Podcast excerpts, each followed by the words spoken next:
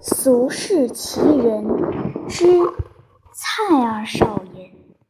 蔡二少爷的能耐特别，卖家产。蔡家的家产有多大、多厚，没人说得清。反正人家是天津出名的富豪，折腾人发的家，有钱做官，几代人还全好古玩。庚子事变时，老爷子和太太逃难死在外边，大少爷一直在上海做生意，有家有业，家里的东西就全落在二少爷身上。二少爷没能耐，就卖着吃，打小白脸吃到满脸胡渣，居然还没有坐吃山空。人说。蔡家的家产够吃三辈子。进古瑞的黄老板没听这话，心里暗笑。他多少年专买蔡家的东西，名人家的东西比较一般人的东西好卖。而黄老板凭他的眼力看得出，二少爷上边几代人都是地道的玩主，不单没假。而且一码都是硬邦邦的好东西，到手就能出手。蔡家卖的东西多半经他的手，所以他知道蔡家的水有多深。十五年前打蔡家出来的东西是珠宝玉器、字画珍玩；十年前成了瓷缸石佛、硬木家具；五年前全是一包包的旧衣服了。东西虽然不错。却渐渐显出河干见底的样子，这黄老板对蔡二少爷的态度也就一点点的变化。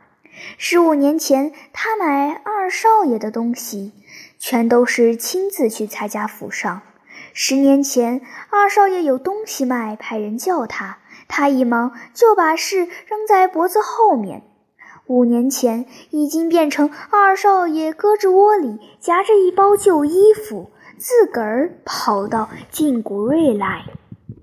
这时候，黄老板耷拉着眼皮说：“二少爷，麻烦你把包打开吧，连伙计们也不上来帮把手。”黄老板拿个尺子，把包里的衣服一件件挑出来，往旁边一甩，同时嘴里叫个价钱，好在姑衣界上卖布头的。最后结账时，全是火气的事。黄老板人到后面喝茶抽烟去了。黄老板自以为摸透了蔡家的命脉，可近两年这脉象忽然有点怪了。蔡二少爷忽然不卖旧衣，反倒又隔三差五派人叫到他蔡家去。海阔天空的，先胡扯半天，扭身从后边柜里取出一件东西给他看，件件都是十分成色的古玩精品，不是康熙五彩的大碟子，就是沈石田细笔的扇子。二少爷把东西往桌上一搁，那神气好在又回到十多年前。黄老板说：“真是瘦死的骆驼比马大。”二少爷的箱底没有边了，东西卖了快二十年，还是拿出一件是一件。蔡二少爷笑笑，只淡淡的说了一句：“我总不能把祖宗留下来的全卖了，那不成败家子了吗？”可一谈价就难了，每件东西的要价比黄老板心里估计的卖价还要高。这在古玩里叫做博梗架，就是逼着别人上吊。像蔡家这种人卖东西，有两种卖法：一是卖穷，一是卖富。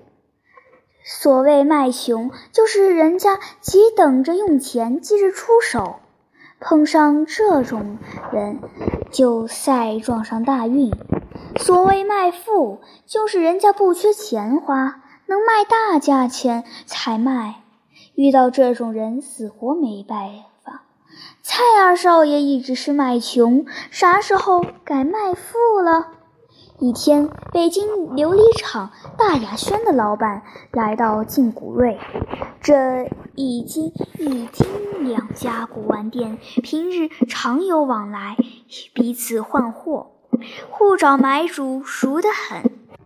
黄老板进门就瞧见古玩架上有件东西很眼熟，走近一看，一个精致的紫檀架上放着一叠八盘羊脂玉板刻的《金刚经》。冠格体的蝇头小字，讲究之极，还描了真经。他扭头对黄老板说：“这东西您打哪儿来的？”脸上的表情满是疑惑。黄老板说：“半个月前新进的，怎么？”毛老板追问：“谁卖给您的？”黄老板眼珠一转，心想。你们京城人真不懂规矩，古玩行里对人家买主和卖主都不能乱打听。他笑了笑，没搭茬。毛老板觉出自己问话不当，改口说：“是不是你们天津的蔡二少爷进给您的？这东西是打我手里买的。”黄老板怔住，禁不住说：“他是卖主呀，怎么还买东西？”黄老板接过话说。我一直以为他是买主，怎么还卖？要不我才问你。两人大眼对小眼，都发傻。毛老板忽指着柜上一个大明成化的青花瓶子说：“那瓶子也是我卖给他的，他多少钱给您？我可是跟白扔一样让给他的。”毛老板还蒙在鼓里，黄老板心头已经真相大白。他不能叫毛老板全弄明白。待毛老板走后，他马上对伙计们说：“记住，蔡二少爷不能再打交道了。这王八蛋卖出能耐来，已经成精了。”